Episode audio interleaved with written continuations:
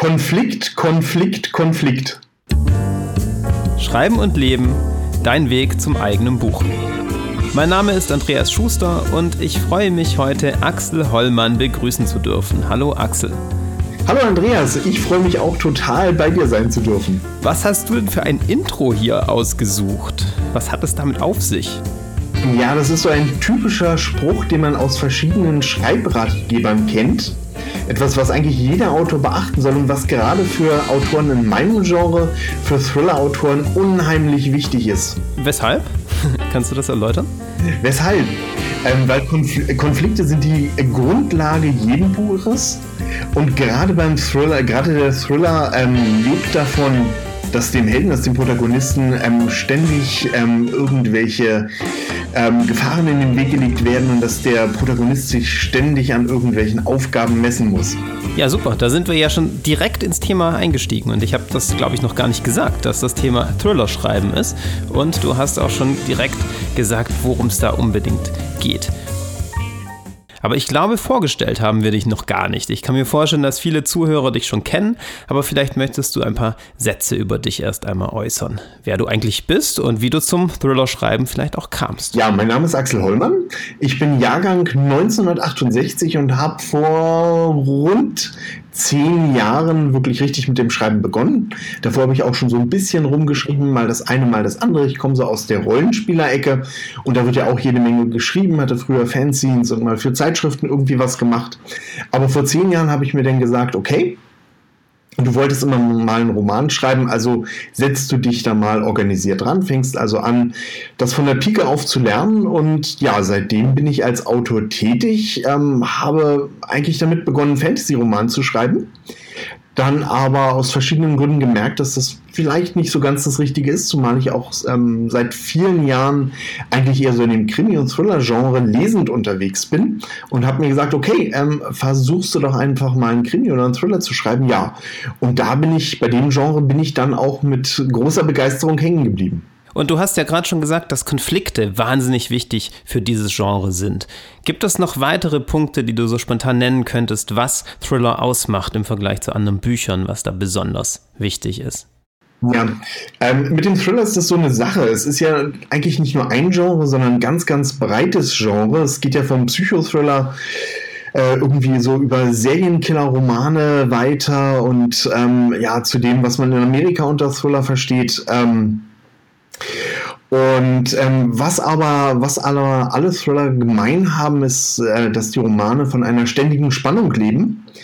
Und in den Thrillern, die man heutzutage eigentlich so hauptsächlich ähm, auf den, auf den ähm, Bücherregalen von ähm, Buchhandlungen findet, ähm, steht auf jeden Fall die Handlung im Vordergrund.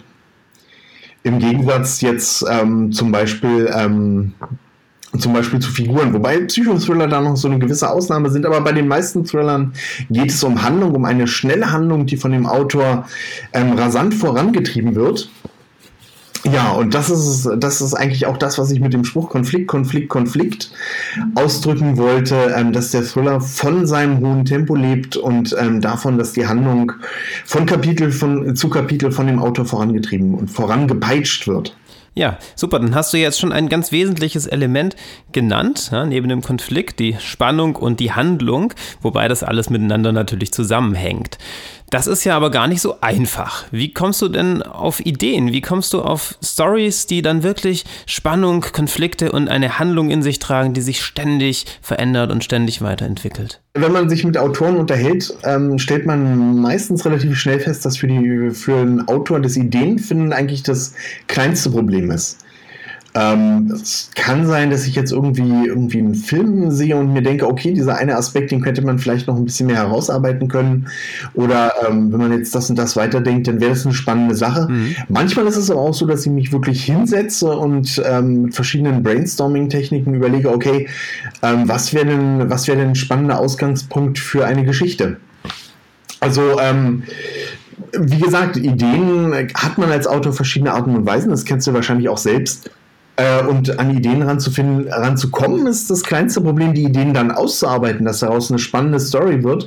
Das ist dann schon wesentlich schwieriger. Genau, also ich finde auch den Weg spannend, dann von der Idee hin zu einer Story, die einen auch selbst so begeistert und packt, dass man da dann auch so dran bleibt.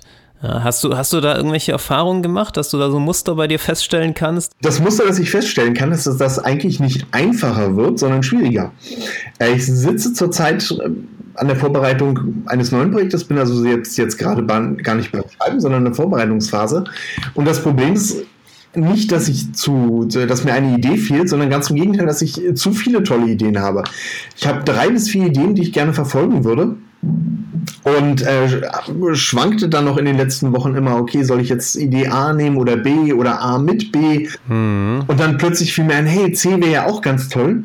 Und das ist was, ähm, was ich früher nicht so hatte, was so ein bisschen mit der Erfahrung kommt, wo man dann schon gleich merkt, okay, hier könnte ein Fallstrick laufen, äh, lauern oder das und das ist besonders spannend.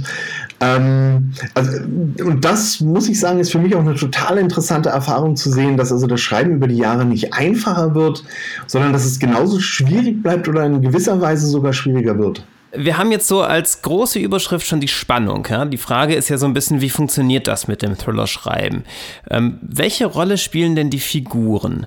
Ja, vielleicht kann man das ja auch unter der Überschrift der Spannung dann behandeln. Was müssen die Figuren haben? Wie müssen die konstruiert sein, damit die funktionieren in einem Thriller? Okay, ähm, ich, ich gebe mal die Frage an dich einfach zurück. Dan Brown, ist, hast du bestimmt schon den einen oder anderen Roman oder bestimmt äh, Verfilmungen im Fernsehen gesehen oder im Kino? Nein, muss ich gestehen, überhaupt nicht. Nein. Nee, ich habe äh, vor kurzem Stieg Larsson gelesen. Ja. Da habe ich seit Jahren ähm, das erste Mal die Erfahrung gemacht, dass ich so um 22 Uhr ähm, ein Buch zur Hand nehme und mir denke, jetzt lese ich noch so eine halbe Stunde, um dann zu schlafen.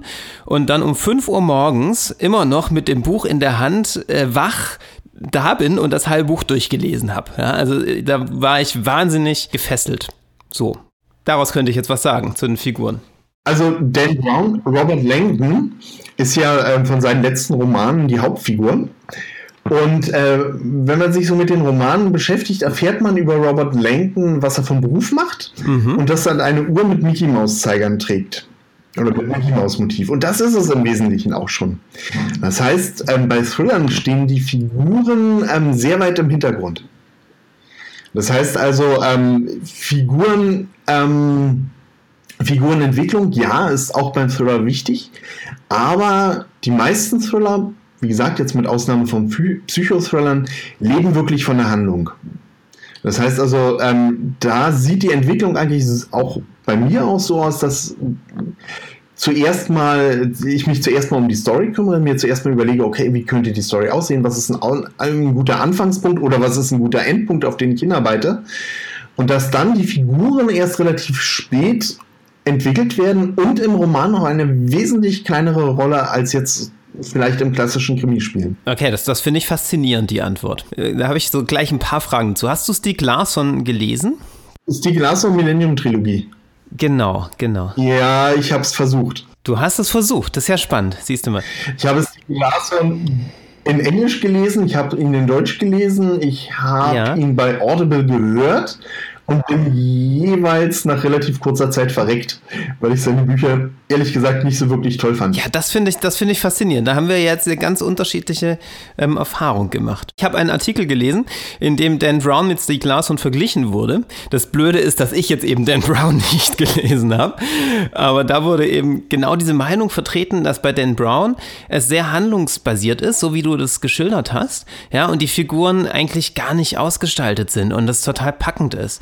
Ja, richtig. Für Ganz mich genau. ist das Interessante an Stieg Larsson, das ist sehr langatmig und es passiert eigentlich gar nicht so wahnsinnig viel. Ich war aber trotzdem gepackt und gefesselt. Und deswegen ähm, finde ich das so spannend, dass du sagst, okay, es ist vor allem die Handlung. Stieg Larsson hat sicherlich äh, eine interessante Heldin, wovon auch seine Romane liegen.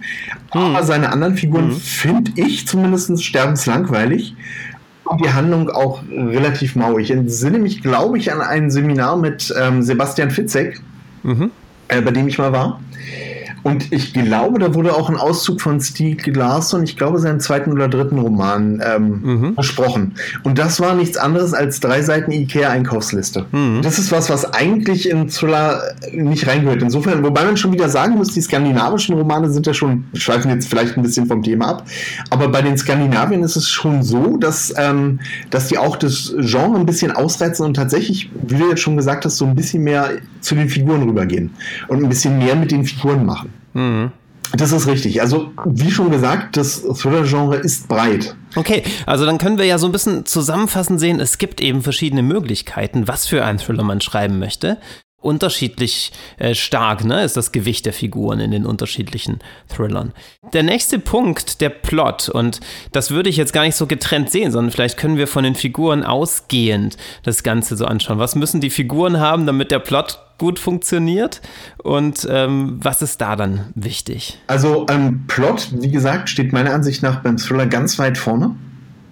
Und ähm, ist auch etwas, wo ich ähm, eine ganze Weile dran sitze. Ne? Also es gibt Autoren, die mit einer kleinen Grundidee losschreiben und es gibt andere Autoren, die halt sehr sorgfältig plotten. Ich gehöre eher zu den zweiten. Ähm, das heißt, bevor ich mit dem wirklichen Schreiben beginne, ähm, arbeite ich mir ganz genau ein Gerüst, an dem ich mich dann heran oder durch den Roman später beim Schreiben durchhangle. Wobei ähm, also meistens fängt es mit irgendeiner Idee an. Das kann der Anfang von einer Geschichte sein, es kann aber auch das Ende sein. Ne? Und von dieser Idee ausgehend ähm, versuche ich, versuch ich dann eine spannende Handlung zu entwickeln. Ne? Also wenn ich jetzt, wenn ich jetzt äh, zum Beispiel ein Ende habe, und dann weiß ich, okay, am Ende ähm, ist mein Held so und so beschaffen. Ähm, wie müsste er denn am Anfang sein, um eine spannende Entwicklung zu haben, um dann zu dieser Figur am Ende zu werden? Ich kenne von ich kenne von vielen Seminarteilnehmern, ja. das so als eine große Herausforderung, das Gleichgewicht zwischen der Planung und, sagen wir mal, dem Schreibflow hinzubekommen. Ja. ja. und was du jetzt schilderst, ja, dass man dann sehr genau plant und dann eine spannende Entwicklung in dem Plot entwickelt, führt häufig zu dem Problem, dass das beim Schreiben dann irgendwie ganz anders läuft. Also ich kenne das selbst. Äh, ich habe einen totalen Masterplan und überlege mir, ja, so äh, ist das Ganze spannend auf aufgebaut und wird so eine richtig äh, runde Sache draus. Und plötzlich äh, motiviert mich das beim Schreiben überhaupt nicht oder meine Figuren wollen irgendwie ganz andere Dinge tun. Kennst du diese Erfahrung? Ähm, also jetzt nicht so extrem, dass ich in eine völlig andere Richtung lande, aber ich habe es, ich, ich habe es regelmäßig, ähm, dass ich zwischendurch bestimmte Kapitel habe, wo ich dann merke, okay, die Idee, die ich hatte, funktioniert so nicht ganz so, wie ich es mir dachte. Mhm. Und da stehe ich dann vor der Frage, okay, was mache ich jetzt? Fange ich jetzt nochmal neu mit dem Plotten an? Schreibe ich das erstmal durch und mache das dann in Überarbeitung? Meistens ist das zweite, habe ich die Erfahrung gemacht, der bessere Weg. Ähm, häufig habe ich, ich mache es dann in der Regel so, dass ich mir eine Notiz mache, okay, bei der Überarbeitung machst du, musst du da und da nochmal darauf achten, hier brauchst du vielleicht ein neues Kapitel, das musst du nochmal anders strukturieren. Äh, häufig merke ich dann, wenn ich dann dieses neue Kapitel schreibe, und dann äh, vielleicht noch das und das ändere, dass ich ähm, dann irgendwie nach ein, zwei Wochen wieder zu der ursprünglichen Idee zurückkomme. Weil ich dann merke, hey, so schlecht war die gar nicht. Oder du hast dir denn dabei doch irgendwas gedacht und eigentlich funktioniert es besser als das, wo du beim Schreiben dachtest, du müsstest dringend was ändern. Häufig ist es so, habe ich den Eindruck, dass es so ein bisschen die Panik ist, wenn man ähm, beim Schreiben merkt, okay, jetzt wird es ein bisschen schwieriger, dass man dann denkt, jetzt müsste ich alles über den Haufen werfen in der Nachbetrachtung, wenn man denn, wenn man dann eine gewisse Distanz zu dem eigenen Werk hat, stellt sich das dann zumindest bei mir häufig nochmal anders dar. Ja, ich, ich finde, du nennst da ganz wichtige Punkte. Zum einen, dass das eine Entwicklung ist, ja, dass sich im Schreibprozess das Ganze entwickelt und manchmal auf unvorhersehbare Weise. Ja. Manchmal ist die erste Idee dann doch wieder die beste. Und was ich auch sehr wichtig finde, sind diese unterschiedlichen Ebenen. Ja, dass man auf so einer Metaebene das Ganze dann mit Abstand vielleicht auch nochmal anders einschätzt, als in dem Moment, wenn man in der einen Szene drin steckt. Äh, lustige Anekdote. Ich habe ähm, vom, vom Vierteljahr bin ich meinen Schrank mit Aufzeichnungen von früher durchgegangen, um halt so ein bisschen auszumisten. Ja. Und bin auf einen Text gestoßen, bei dem hätte ich Stein und Bein geschworen, dass er nicht von mir ist. Er ist aber von mir, weil er ist in meinem Schrank und habe irgendwann mal bei NaNoWriMo oder so geschrieben und dann nach drei Vierteln oder so das meine ursprüngliche Idee aufgehört, weil ich dachte, es wäre totaler Blödsinn und totaler Mist. Und als ich es mir jetzt nach mhm. drei, vier Jahren vorgenommen habe, dachte ich mir, hey, das ist ein erster Entwurf, der ist ja verteufelt gut, da brauchen wir eigentlich gar nicht mehr so viel zu machen. Warum hast du denn damals aufgehört? Also so, so ist es ein bisschen mit der Distanz. Ne? Mhm. Wenn man im Schreiben drin ist, ist man da ja. häufig betriebsblind, habe ich die Erfahrung gemacht. Und Distanz ähm, hilft da schon, auch wenn man mal andere auf den Text gucken lässt. Wichtiger Hinweis auch für die Zuhörer, mal den Schrank aufräumen. Wer weiß, was da für Schätze verborgen sind. genau so ist es. Ja, super. Zum großen Thema Spannung, ja, hast du jetzt schon etwas zu den Figuren und zum Plot gesagt. Gibt es noch weitere, vielleicht auch handwerkliche Mittel, die beim Thriller gut eingesetzt werden können, um die Spannung möglichst hoch zu halten? Was sind da so deine Tipps? Ich habe gerade einen Roman von Chris Carter gelesen, ähm, der mir so mittelmäßig gut gefallen hat. Was er aber sehr interessant gemacht hat, ist, wie er mit Kapitellängen umgeht. Mhm. Zwar verwendet er sehr, sehr kurze Kapitel. Das ist beim Thriller sicherlich eine gute Idee, dass man die Kapitel eher hoch, äh, eher kurz hält, um einfach ein hohes Lesetempo zu haben. Äh, genauso Lee Child. Ähm, meiner Ansicht nach, also seine Romane vom Inhaltlichen her sind nicht toll, aber er ist meiner Ansicht nach ein unheimlich ähm, genialer Stilist. Ähm, nicht, weil er jetzt hochliterarisch schreibt, sondern weil er es schafft, im Thriller-Genre unheimlich kurze Sätze zu schreiben hast du plötzlich Sätze, die aus drei, vier, fünf Wörtern bestehen oder nicht mehr. Und ähm, wenn man das liest, ähm, das, ist, das erzeugt einen unheimlichen Sog, ein unheimliches Tempo. Und das ist natürlich genau das, was man im Thriller will, dass der, dass der Leser schnell durch die Seiten kommt, dass der Leser mit der Handlung voraneilt. Hm. Also das sind sicherlich zwei Sachen, ähm, zwei ganz einfache Sachen, an denen man drehen kann, ähm, um das Erzähltempo hochzuhalten. Länge der Sätze und äh, Länge der Kapitel beides nicht so einfach, wie es sich anhört. Eine weitere Sache, woran man denken sollte, ist, dass man, dass man immer ja, Haken auslegt, um den Leser weiterzuziehen. Ne? Dass man halt ähm, äh, ein spannendes Kapitelende hat. Das soll halt nicht heißen, dass man jetzt irgendwie einen Cliffhanger hat, der hält, hängt mit einer Hand äh, vom Balkon runter. Das ist dann vielleicht, das ist dann vielleicht ein bisschen äh, mit der Brechstange, aber man sollte schon bemüht sein, ein Kapitelende so zu gestalten, ähm, dass eine spannende Frage aufgeworfen wird, die den Leser halt dazu, ähm, dazu bringt, dann vielleicht doch noch das nächste Kapitel anzufangen. Hm. Also eine gewisse Atemlosigkeit beim Ganz Lesen, genau. die dann auch durch Ganz die genau. Atemlosigkeit des Stils eigentlich ja. hergestellt wird. Manche Autoren machen das auch, indem sie häufig, ähm, häufig die äh, Perspektive wechseln. Mhm. Ähm, ganz einfach, um so einen gewissen Bruch in der Handlung zu haben, der Spannung aufbaut. Persönlich finde ich, mh, als Leser ist das kein so schönes Mittel. Das hat ein bisschen was Künstliches und ähm, ja, also ich weiß nicht, ob du noch die alten Western, Schwarz-Weiß-Western kennst, denn wirklich am Ende so ein ganz billiger Cliffhanger war. Mhm. Äh, das finde ich dann ein bisschen mit der Brechstange. Aber wenn man das, wenn man das ähm, gezielt macht und nicht übertreibt, ist das sicherlich auch ein Mittel, das man benutzen kann. Ja, das, das ist auch schon ein Teil der Antwort auf meine nächste Frage. Ja, wie man es schafft, Bücher zu schreiben, die in gewissem Sinn einzigartig sind und wo der Leser dann nicht frustriert ist beim Lesen. Ne? Ich kenne das auch mit typischen Mitteln des Thrillers, zum Beispiel Cliffhanger sind etwas wahnsinnig Mächtiges und zugleich können die tatsächlich wie mit der Brechstange, wie du das sagst, so wirken. Ne? Ähm, genauso mit den Vorausdeutungen finde ich auch. Ne? Also da bin ich als Leser auch sehr genervt, wenn ich merke, okay, ja, das, also, ne, wenn dann so vielleicht auch noch so auktorialer Erzählermäßig irgendwie steht und er würde sich noch ärgern, was er in diesem Moment gesagt hat, oder er wird sich noch wundern, wie äh, schlimm das ja. Enden würde. Ne? Dann denkt man sich so, hm, super billig. Ne? Ja. Äh, wie schafft man das? So Bücher zu schreiben, die fesselnd sind, ja, die Spannung aufbauen und zugleich jetzt keine Thriller von der Stange zu schreiben, bei denen der Leser denkt, ja, habe ich schon tausendmal gelesen, das ist auch so ein Plot, den ich schon kenne und das sind die Mittel, die ich kenne, gehen. Ich würde jedem Autor empfehlen, ähm, in sich, herein zu, in sich hineinzuhorchen, was einem selbst gefällt und ähm, darauf dann auszubauen und daraus dann die eigene Note zu machen. Und wenn ich so ein bisschen beim Thriller-Genre hadere, ähm, ist, dass häufig die Figuren zu kurz kommen, was ja eigentlich ganz typisch für einen Thriller ist. Und das versuche ich in meinen Romanen so ein bisschen aufzuweichen, dass ich mich da so, ja, mhm, mhm. scharf an der Grenze des äh, Thrillers bewege und versuche mhm. doch ein bisschen mehr mit den Figuren zu machen, ganz einfach, weil das so mein Steckenpferd ist. Also äh, wenn, wenn du dir jetzt Fernsehserien anschaust, wirst du auch merken, okay, die gehen immer dazu, äh, die, die klassischen Serien gehen dazu über, eine übergreifende Story zu haben, wo dann halt ähm, Hintergrundgeschichte des Helden oder äh, von Schlüsselfiguren im Vordergrund steht. Ähm, was, was in den letzten Jahren unheimlich modern geworden ist, was jetzt ähm, ich mhm als Autor versuche auch so ein bisschen in Thriller-Serien, wenn ich jetzt eine Serie schreibe, äh, hier hineinzubekommen, beziehungsweise wenn ich jetzt einen Standalone-Roman schreibe, da auch ein bisschen mehr mit den Figuren zu machen. Das ist aber im Thriller-Genre auch eine ganz ähm, haarige Kiste. Also da kommen, da muss man dann schon wissen, okay, das ist ein Balanceakt. Ähm, viele Leser wollen das einfach nicht. Aber das wäre so mein Tipp, dass man guckt, was einem selbst gefällt und dann versucht, das ähm, mit den Mitteln des Genres, das man bedient, dann auch in die eigenen Romane, die eigene Note auf die Art und Weise näher zu bringen. Hm. Ich habe gerade gedacht, als du gesagt hast, viele Leser wollen das nicht naja, ist ja vielleicht gar nicht so schlimm. Also es müssen ja nicht alle toll finden. Es reicht ja, wenn man ein paar Leute anspricht und die das dann richtig gut finden. Ne?